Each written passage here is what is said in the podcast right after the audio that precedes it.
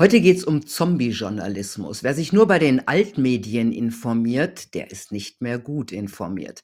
Alternative Kanäle wie dieser hier liefern die fehlenden Informationen, die man braucht, um sich eine fundierte Meinung bilden zu können. Punkt Preradovic bekommt natürlich kein Geld vom Staat oder von Google oder von Gates oder von irgendjemanden sonst. Nur ihr unterstützt mich und ich möchte mich ganz herzlich bedanken, dass ich diese Arbeit hier machen kann. Ist übrigens die ehrlichste Entlohnung. Jeder kann, keiner muss. Vielen Dank. Und jetzt geht's los. Das Meinungsspektrum in Deutschlands Medien, und da meine ich die Altmedien, ist inzwischen so breit wie ein Faden. Gut zu beobachten bei meinen eigenen Gästen. Viele von ihnen saßen früher in den Talkshows der öffentlich-rechtlichen oder wurden auch gerne in den Leitmedien zitiert. Zu einer Zeit, als andere Meinungen und Fakten noch gefragt waren. Heute werden sie nicht mehr gehört und oft genug sogar für ihre Aussagen diffamiert. Es gilt die geltende Wahrheit. Wer nicht mitmacht, ist raus und im Zweifel sogar rechts. Eine sehr beunruhigende, sehr undemokratische Entwicklung vor unser aller Augen. Zombie-Journalismus, darüber sprechen wir. Jetzt den Punkt Preradovic. Hallo Markus Klöckner. Hallo, ich grüße Sie. Ich stelle Sie kurz vor. Sie haben Soziologie, Medienwissenschaften und Amerikanistik in Marburg studiert. Ihre Arbeitsschwerpunkte als Journalist sind Herrschafts- und Medienkritik. Sie sind erfolgreicher Autor von Büchern wie Medienkritik zu den Verwerfungen im journalistischen Feld, wie Eliten Macht organisieren und sabotierte Wirklichkeit oder wenn Journalismus zur Glaubenslehre wird. Zuletzt haben Sie Zombie-Journalismus was kommt nach dem Tod der Meinungsfreiheit geschrieben? Eine leidenschaftliche Abrechnung mit dem real existierenden Journalismus, vor allem der letzten zwei Corona-Jahre. Und dazu gleich mal die Frage, was waren in den letzten zwei Jahren die größten Sünden der Altmedien, wie ich sie gerne nenne? Wow, das ist eine sehr gute Frage und ich weiß ehrlich gesagt gar nicht, wo ich anfangen soll. Also wenn man sich den Journalismus anschaut in den vergangenen Jahren, ähm, da sind die Verwerfungen einfach so groß, so gigantisch, dass man sagen muss, ähm, da ist so ziemlich alles schiefgelaufen. Und das ist natürlich eine harte Kritik und äh, man darf auch einwenden, dass es sicherlich hier und da ähm, einen Journalismus gibt, der den Namen verdient. Es gibt immer wieder gute Beispiele von ja, Medien. Von denen reden wir ja nicht. Was Bitte? waren die größten Sünden? Ja, ja, ja, naja, denken Sie an Corona. Denken Sie an Corona. Alleine das, was wir in Corona, in der Corona-Zeit gesehen haben, in der Pandemiezeit, ähm, das war ein Journalismus, der entkoppelt war von der Realität. Im Großen und Ganzen war das einfach ein Journalismus, der den Namen nicht mehr verdient. Ja, und äh, von daher fällt es mir schwer, die Frage zu beantworten, was waren die größten Sünden? Der Journalismus, den wir sehen, ist eine einzige große Sünde, äh, im Hinblick auf das, was Journalismus eigentlich leisten sollte. Wir können ja, wir können ja mal an Beispiele gehen. Zum Beispiel die Corona-Demos. Ja, da waren mhm. liefen ganz normale Menschen über die Straßen ja, und sahen sich dann abends in der Tagesschau als Nazis, Reichsbürger oder im Zweifel das Beste war noch blöd. Ne? Mhm. Ähm, auch da ähm, hatten Sie den hatten Sie den Eindruck, äh, dass das wissentlich geschehen ist, dass man diese äh, Demonstrationen wissentlich diffamieren wollte oder glauben diese Journalisten das, was sie da gedreht haben und gesendet? Ja, das ist wahrscheinlich eine Mischung aus beidem. Ähm, einerseits glaube ich, dass viele Journalisten wahnsinnig ideologisch verblendet sind. Ähm, sie schauen auf die Ereignisse, über die sie berichten sollen, mit ihrer ideologischen Brille und äh, dadurch äh, entsteht eine enorme Verzerrung. Ähm, gleichzeitig glaube ich aber auch, dass zumindest bei einigen Journalisten ähm, es so ist, dass sie sehr genau wissen, was sie tun. Sie, sie wissen, dass sie die Realität verbiegen. Sie wissen, dass sie nicht objektiv berichten und sie wissen, dass sie hier und da sozusagen frisieren, ja, und äh, die Berichte so anpassen, dass es ihrer Weltanschauung äh, entspricht. Und von daher würde ich sagen, das ist auf jeden Fall eine Mischung aus beidem. Mhm. Sie haben Ideologie angesprochen. Das gab es natürlich früher ja auch. Also es gab da die linkeren und da gab es die rechteren Journalisten. Man hatte ein relativ breites Meinungsspektrum, ja, vom Spiegel bis über die FAZ, die eher konservativ war. Und ähm, jetzt sind sie alle so homogen. Sie machen alle das Gleiche. Wie, kann, wie konnte es dazu kommen, frage ich mich oft. Genau, ja, was wir erleben, ist eine ähm, soziale Schließung des journalistischen Feldes. Das klingt jetzt erstmal sehr soziologisch, aber ja, der Sachverhalt, der dahinter steht, ist noch nicht mal so schwer zu erfassen oder zu erklären. Ähm, wir wissen aus der großen Journalistenstudie aus dem Jahr 2005, beziehungsweise sie wurde 2006 dann veröffentlicht von Siegfried Weichenberg, ein Kommunikationswissenschaftler, ähm, aus welchen Milieus Journalisten kommen. Ja, ähm, wir haben es mit Journalisten zu tun, die zu 68, 69, 70 Prozent, das war damals aus der veritablen Mittelschicht kommen. Und äh, ich gehe davon aus, dass es heute noch, also das Ergebnis, wenn man eine ähnliche Studie durchführen würde, würde wahrscheinlich äh, noch deutlicher ausfallen. Das heißt, wir haben es mit ähm, Journalisten zu tun, die alle über relativ ähnliche Wahrnehmungs- und Denkschemata verfügen, aufgrund ihrer Sozialisation, ihres Elternhauses, natürlich auch ihrer schulischen, beruflichen Sozialisation und so weiter. Das heißt, ähm, diejenigen, die eigentlich objektiv und sachlich und unabhängig auf die soziale Wirklichkeit schauen sollten, schauen zum großen Teil durch die Brille ihrer Sozialisation auf diese Wirklichkeit. Das tun wir natürlich alle. Ja, wir alle sind vorgeprägte Individuen und Wesen. Ähm, wir alle haben eine gewisse Brille auf, durch die wir die Realität betrachten. Das Problem ist aber, wenn nur noch, ähm, wenn sozusagen ganz viele Journalisten mit derselben Brille auf einen und denselben Sachverhalt schauen und dann ähm, wird die Berichterstattung immer ähnlicher. Und ähm, früher war es noch so, dass man durchaus ähm, breitere soziale Hintergründe hatte. Und von daher gab es auch noch mehr oder größere Unterschiede in der Berichterstattung, in der Wahrnehmung der Realität. Aber durch diese soziale Schließung des journalistischen Feldes ähm, sehen wir das einfach nicht mehr. Und das ist ein ganz großes Problem.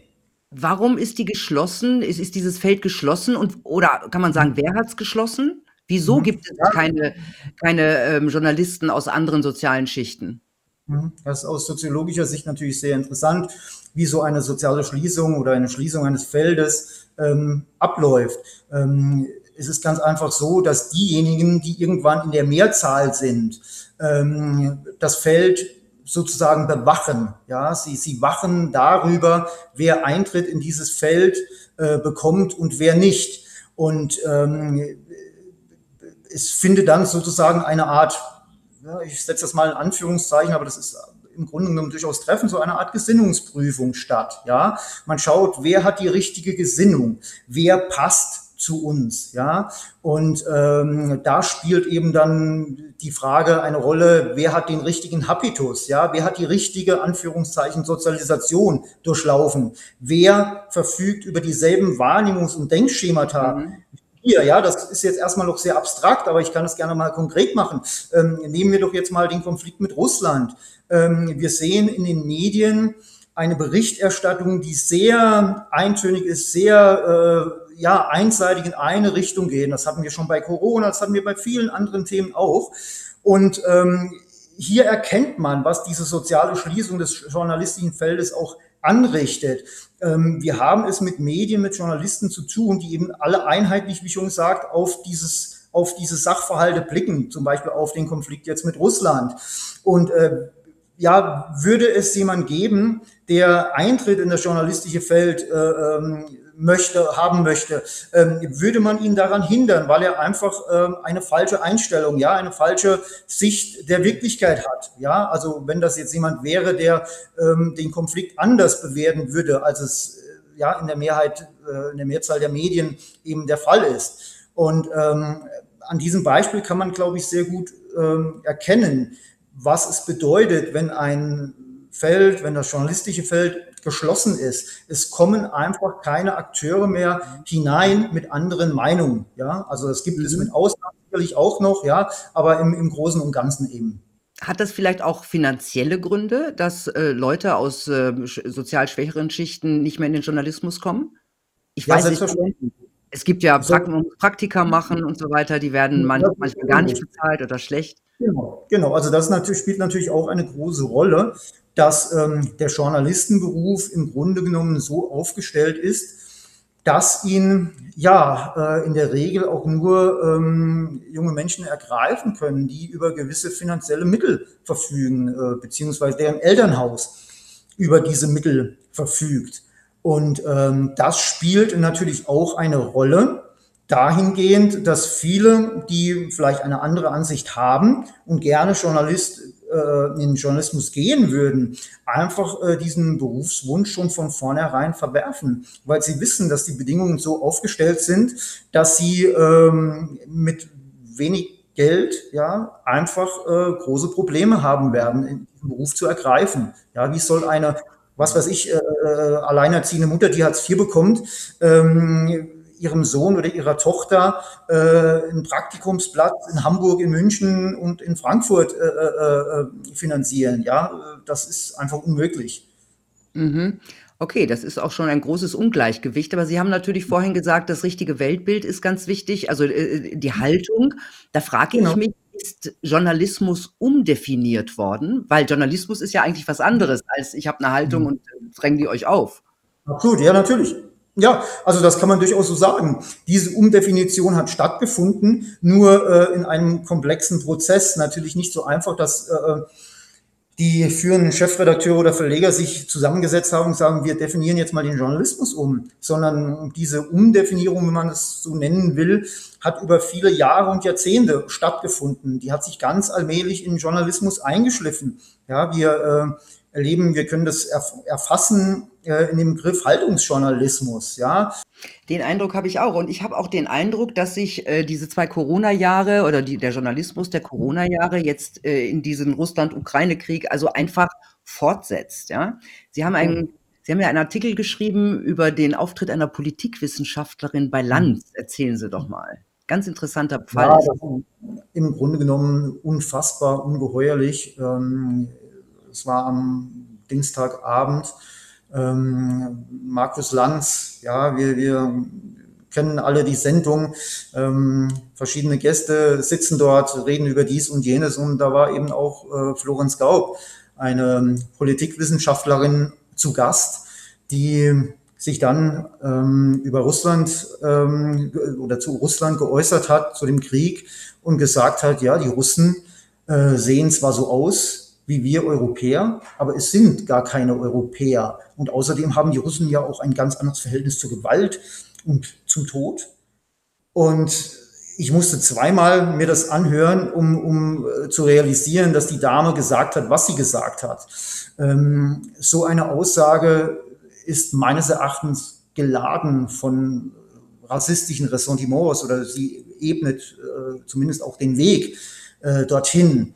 Ähm, also in dieser eh schon wirklich aufgeladenen, konfliktträchtigen Situation auf das Aussehen von, von Menschen zu sprechen zu kommen und Das ist ne? ja, und, und dann irgendwie einen, einen künstlichen Unterschied herbeireden zu wollen. Äh, in mir hat das ganz viele Assozi Assoziationen geweckt, ja, also quasi äh, dieser russische Anführungszeichen Untermensch. Man weiß ja, ja, wie, wie die Russen so sind. Äh, ja, die äh, haben ein anderes Verhältnis zum Tod, wenn, wenn da die Soldaten als Kanonenfutter verwendet werden. Ach Gott, die russischen Mütter und Väter, die weinen doch nicht über ihre Söhne und sind doch alles Barbaren. Ja, also äh, das war im Grunde genommen das, was unausgesprochen im Raum gestanden hat. So kann man das interpretieren. Das halte ich auch für sehr richtig, diese Interpretation. Und ähm, das war also eine schlimme Entgleisung in der Sendung Markus Und wer Lanz. hat da eingegriffen dagegen? Niemand. Ja, also ich habe jetzt im Nachgang gehört, die äh, eine SPD-Politikerin, die zu Gast war, hätte irgendwann noch etwas gesagt. Nur das kam dann nur ziemlich spät. Äh, also ich kann nur sagen, ähm, hier hätte man sofort intervenieren müssen, äh, auch von Seiten des Moderators. Ja, aber ich habe auch den, ähm, den Eindruck, die Russen sind die neuen Ungeimpften. Man darf alles über sie sagen, man darf sie diffamieren, man darf sie entmenschlichen. Ja, das ist ja auch, also Mhm. äh, was wir ja gerade gehört haben, das ist eine Entmenschlichung. Ähm, da Mhm. gibt es diese Schlagzeilen, der irre Putin und so weiter. Mhm. Ähm, ich ich habe immer den Eindruck, dass äh, unser Journalismus äh, zusammenfasst mit den vielen Politikern oder dass dieser Journalismus fast schon so eine, eine Art Kriegshetze gerade betreibt. Wir sehen Medien, die im Grunde genommen Kriegspartei sind. Ja, also vor kurzem hat ein General gesagt, wenn wir schwere Waffen an die Ukraine liefern, dann äh, werden wir im Grunde genommen zur Kriegspartei. Und ich muss sagen, die Medien sind meines Erachtens bereits Kriegspartei. Also sie schüren ähm, ja wirklich ganz starke Emotionen gegen Russland und sie wollen auch, dass, dass äh, Deutschland Waffen liefert oder zumindest ein großer Teil, ein beachtlicher Teil der Medien äh, möchte das, äh, dass Deutschland Waffen, auch schwere Waffen anscheinend liefert. Ähm, und das ist meines Erachtens absolut unverantwortlich. Das ist ein Wahnsinn. Also Waffen zu liefern in dieser Situation, in diesem Krieg, das ist so, als wollte man Feuer mit Benzin löschen. Also das ist unmöglich. Ja, also, sagen wir mal so, Menschenleben werden dadurch mit Sicherheit nicht gerettet. Absolut, ähm, das ist ein Ding der Unmöglichkeit. Ja, und ich habe aber auch den Eindruck, es, es gibt ja dieses Gut-Böse-Prinzip, dieser äh, Mhm. Hypermoralismus, ja. Also Mhm. es wird entschieden, der ist gut, der ist böse und damit Mhm. hat sich's, ja. Ähm, Ja. wer, wer versucht zu differenzieren, ist gleich auf der bösen Seite. Ähm, seit wann haben wir das? Also, das gibt's ja auch in der Politik, diese, diese, diese, wir sehen ja diese Empörungswellen, die wir gerade haben, ja. Also dieses Absolut. komplette Gut-Böse-Schema, dieses Moralisieren. Seit wann gibt's das in der Politik und vor allem auch im Journalismus? Das war ja nicht immer so. Ja, also schon lange. Also ich glaube wahrscheinlich schon 20 Jahre, ja, äh, wahrscheinlich sogar schon ein bisschen länger. Ähm, also es gab es früher mit Sicherheit auch, ähm, aber das hat zugenommen und wurde immer stärker und wurde immer stärker. Und äh, mittlerweile, ja, wird ja alles nur noch sozusagen nach moralischen Maßstäben. Aber wer hat's erfunden? Wo kommt's her? Naja, ja, auch, auch da kann man halt wieder sagen, ähm, das kommt einfach ähm, von Personen, von Akteuren, die ähm, ja bestimmte, bestimmte Vorstellungen von Wirklichkeit haben, ja, und auch sehr schlau sind und sehr clever und wissen, wenn sie sozusagen vorgeben, im Sinne der Moral zu handeln, ähm, dass sie damit in der Öffentlichkeit punkten. Ja, also wir haben es ja hier mit Leuten zu tun, die sich immer als die oberste moralische Instanz inszenieren, ja, als, als Person, ja, die über jeden Zweifel erhaben sind, ja, die, die wandelnde Moral sozusagen, ja, das sehen wir äh, in, in den Talkshows und so weiter. Äh, das hat natürlich nichts mit der Realität zu tun, ja. Ähm, und äh, von, daher, also ähm, das ist, also wir erleben einfach hier äh, ein, ein, ein großes, wirklich ein großes Problem ähm, mit Medien, die ja, ich sage das mal etwas salopp, im Grunde genommen frei drehen. Ja, äh, ja aber ich, das, das, wird ja, das wird ja immer schlimmer. Also jetzt auch gerade in dieser Corona-Zeit, ich äh, zitiere nur einen Kollegen, den RTL-Politikmann Nikolaus Blome, der ausdrücklich mhm. Nachteile für Ungeimpfte gefordert hat und dann noch sagt, möge die gesamte Republik mit dem Finger auf sie zeigen. Das sagt ein Journalist. Das ist, man könnte, also hätten wir das gesagt, auf die andere Seite wäre es wahrscheinlich Volksverhetzung. Ähm, zu befürchten hat Herr Blome natürlich gar nichts. Und da frage ich mich natürlich, äh, es dreht sich ja immer weiter. Kann sich das alles noch steigern? Ja, also bereits zur, zur Pandemie habe ich gedacht, noch, noch, dass man das noch weiter steigern kann, fällt mir schwer äh, zu glauben oder anzunehmen. Aber wir sehen das ja jetzt im, im Krieg. Also ich meine, es, es geht jetzt um ganz viel. Ja, äh, es geht jetzt wirklich um, um, um die große Frage des, des Friedens oder Krieg. Wir stehen, so würde ich das einschätzen, an der Schwelle zum dritten Weltkrieg. Also hier fehlt nicht mehr so viel. Und äh, in dieser Situation brauchen wir ganz dringend einen Journalismus, der genau hinguckt, der nicht kriegstreiberig ist, der unabhängig auch von seinen Aversionen gegen Putin und Russland in der Lage ist, objektiv die Verhältnisse zu erfassen. Und das kann er nicht und das will er auch nicht. Und ähm, von daher sage ich ja, also Medien sind meines Erachtens mit Kriegspartei, zumindest mhm. viele das sehe. Und ähm, diese Medien, ja, die bringen uns Unglück, großes Unglück. Und ähm, letzten Endes, es liegt an jedem Bürger, hier sehr wach zu sein, äh, an die Medien heranzutreten, E-Mails zu schreiben, zu telefonieren, anzurufen, äh, gegebenenfalls auch mal vielleicht anzuklopfen, ein Gespräch mit dem verantwortlichen Chefredakteur zu suchen, sich hinzusetzen und zu sagen, das und das ist mir aufgefallen in eurer Berichterstattung. Das geht so nicht, das kann nicht sein, das darf nicht sein. Und ähm, ich meine, das ist das bisher allerdings noch keinen keine interessiert. Ich meine, ähm, nee ist naiv gedacht von mir, ja. Man, kann man von ähm, einer gewissen Arroganz gegenüber äh, dem Zuschauer, dem Leser, dem Bürger, dem Konsumenten äh, reden? Ja, natürlich. Es gibt diese Abgehobenheit äh, auf Seiten der äh, äh Journalisten. Ähm, viele ja, fühlen sich als etwas Besseres, als, als ja, über den anderen stehend. Ja. Ähm, auch das hat natürlich nichts mit der Realität zu tun. Äh, wir erinnern uns daran, ja, äh, wenn wir in, in die Leserforen schauen und ähm, dann lesen, was ähm, die Foristen, die Kommentatoren dort unter den Artikeln von Journalisten schreiben. Und da denke ich mir immer, meine Güte, die besseren Journalisten sitzen da unten im, im, im, Forum. Ja, äh, das sind Leser, mit welchen Hintergründen auch immer. Ja, die zerlegen Artikel förmlich, ja. Und äh, von daher denke ich mir immer, meine Güte, also so mancher Journalist soll wirklich runterkommen von seinem hohen Ross und ein bisschen mehr Demut lernen. Aber was machen Sie stattdessen manchmal? Sie schließen die Foren, ne? ja, genau, genau, genau, genau. Das ist genau. Da, da erkennt man das ja auch. Also diese Arroganz, ja, äh, da ist einfach kaum ein Durchdringen. Es ist kein, kein, es gibt kaum eine Möglichkeit, nach den Prinzipien von Argument und Gegenargument miteinander zu reden. Ja, ähm, das findet nicht statt, sondern die Prämisse ist, wir haben Recht, wir haben die Weisheit und die Wahrheit gepachtet und alle anderen nicht. Und ich meine, das mhm. ist natürlich keine aus, äh, gute Ausgangsbasis für eine vernünftige ja, Diskussion. Äh, nee. Dann kann man es auch bleiben lassen.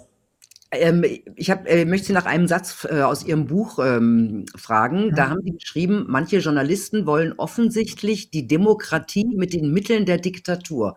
Was meinen Sie damit?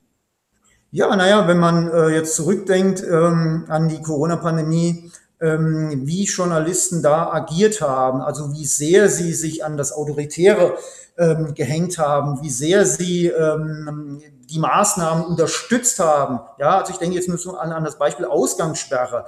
Ähm, eine Ausgangssperre, ja, ähm, das ist schon ziemlich heftig, würde ich sagen. Und äh, wenn man ab neun oder zehn Uhr nicht mehr auf die Straße gehen darf, das hat schon so eine, eine gewisse Qualität. Und ähm, ich kann das ja bis zu einem gewissen Grad nachvollziehen, wenn es jetzt so wäre, dass diese äh, Maßnahme dabei hilft, ähm, bei der Verbreitung des, des also das, der, das Coronavirus sich nicht weiter verbreitet, ja, dann würde ich ja sagen, ja, okay, kann man akzeptieren. Nur wenn eine Regierung zu dieser Maßnahme greift, dann ist sie erstmal in der Beweispflicht. Sie muss erstmal zeigen, dass dem so ist. Und ich kann als Journalist da nicht einfach äh, das Ganze akzeptieren und sagen, ja, ist doch okay, ich gehe abends eh nicht raus, äh, das akzeptiere ich. Äh, und alle anderen sollen das auch akzeptieren. Und wenn sie das nicht machen, sind sie Feinde der Demokratie. Und dann muss ich sagen, nein, ich glaube, es ist eher umgekehrt. Ja, äh, das sieht man dann sozusagen in zugespitzter Form. Was es heißt, wenn, Journalismus, wenn Journalisten von Demokratie sprechen, aber im Grunde genommen irgendwie, keine Ahnung, Sympathien für diktatorische Tendenzen haben. Wir haben jetzt über Haltungsjournalismus, über Arroganz, über Angst gesprochen. Aber wir mhm. müssen auch über Geld reden, ja. Also mhm. äh, wenn man sich das so anschaut, zum Beispiel ähm, haben haben die Medien vom äh, durch Anzeigen des Gesundheitsministeriums in den letzten zwei Jahren mehr als 250 Millionen Euro bekommen. Das BMG will allerdings nicht sagen, an wen das Geld gegangen ist. Das finde ich eigentlich auch erstaunlich, dass man das so darf, also einfach nicht sagen. Ähm, dann zahlen Google, Facebook, Gates, die zahlen Milliarden, das sagen sie ja selber, weltweit für Journalismus. Am liebsten tun sie das an Leitmedien.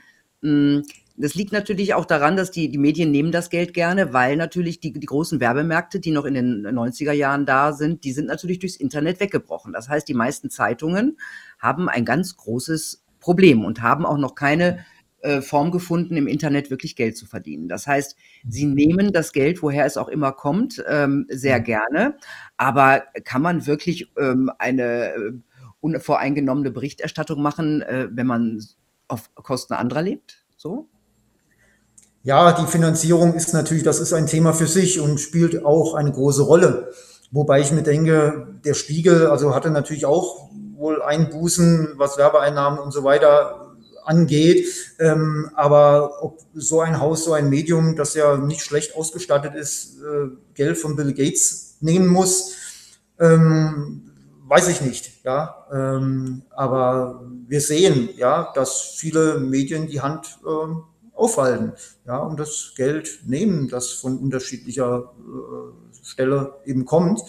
Und ähm, ja, man ähm, kann durchaus sagen, äh, dass äh, diese, diese, diese Gelder nicht unbedingt direkt äh, zu einem Einfluss führen müssen. Ja, ähm, der Journalismus kann gewisserweise immer noch eine, eine, gewisse Objektivität haben, aber trotzdem, ja, äh, kann man das ja auch nicht. Aber jetzt schlägt der gesunde Menschenverstand den Soziologen. Ja, ja, ja, ja genau. Also, genau. Ich meine, ne, Volksmund sagt ja, das Brot ich esse, nee, das, das Lied ich singe. Genau, Nein. wer die Musik okay, wir können, ja, bestimmt, wir nicht direkt belegen, das ist schon richtig.